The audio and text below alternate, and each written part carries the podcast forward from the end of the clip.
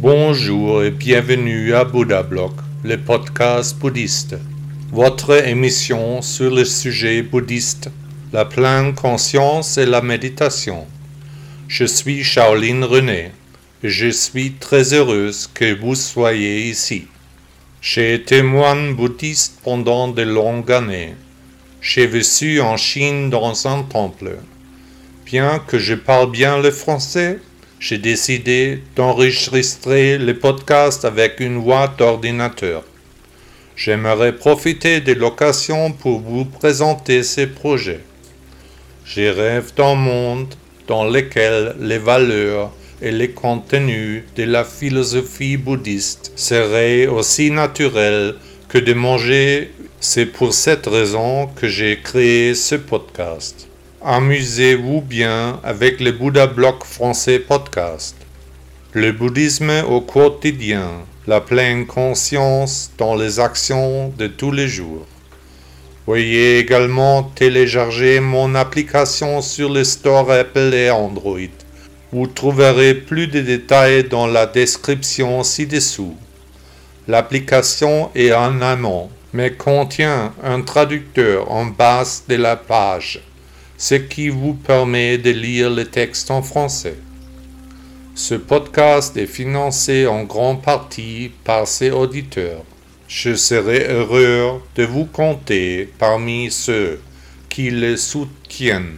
Merci à tous ceux qui soutiennent Bouddha Block à leur manière. Le ciel. Le ciel est le même pour tous les hommes, qu'ils soient jeunes, vieux, malade ou en bonne santé, tout le monde voit le même ciel. C'est ainsi que l'on devrait penser Ce qui est en tout cas différent pour chaque observateur du ciel, ce sont les émotions et les sentiments qui surgissent à la vue du ciel.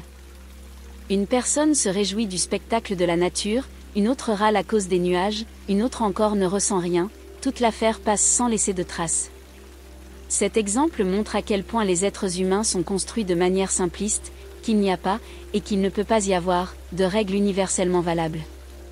Tout est une question de perspective personnelle, de filtres choisis, d'influence, de culture, d'éducation, d'expérience vécue. Ce qu'un observateur trouve beau dérange incroyablement la personne qui se trouve juste à côté. Selon la philosophie bouddhiste, nous ne devons pas porter de jugement de valeur, mais nous pouvons très bien ressentir les choses, mais nous ne devons pas les classer en bon ou mauvais. Chaque ciel est particulier, chaque vue est unique, chaque morceau de ciel est différent.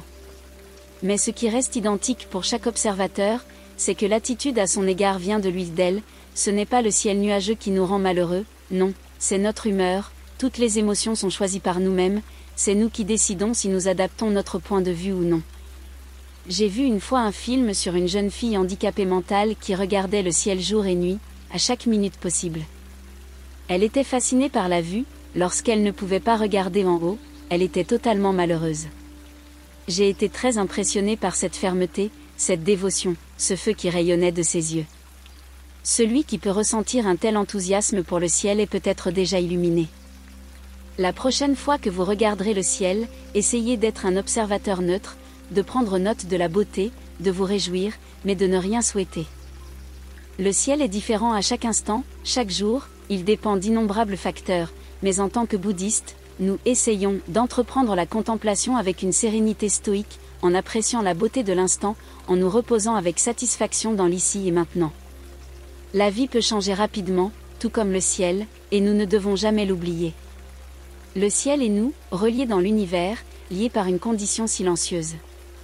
Il fut un temps où l'univers se contractait, maintenant il s'étend.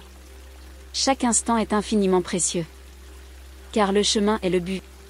Le méchant qui outrage le vertueux ressemble à l'homme qui, levant les yeux, crache sur le ciel. Sa salive ne souille pas le ciel, mais retombe et le souille lui-même.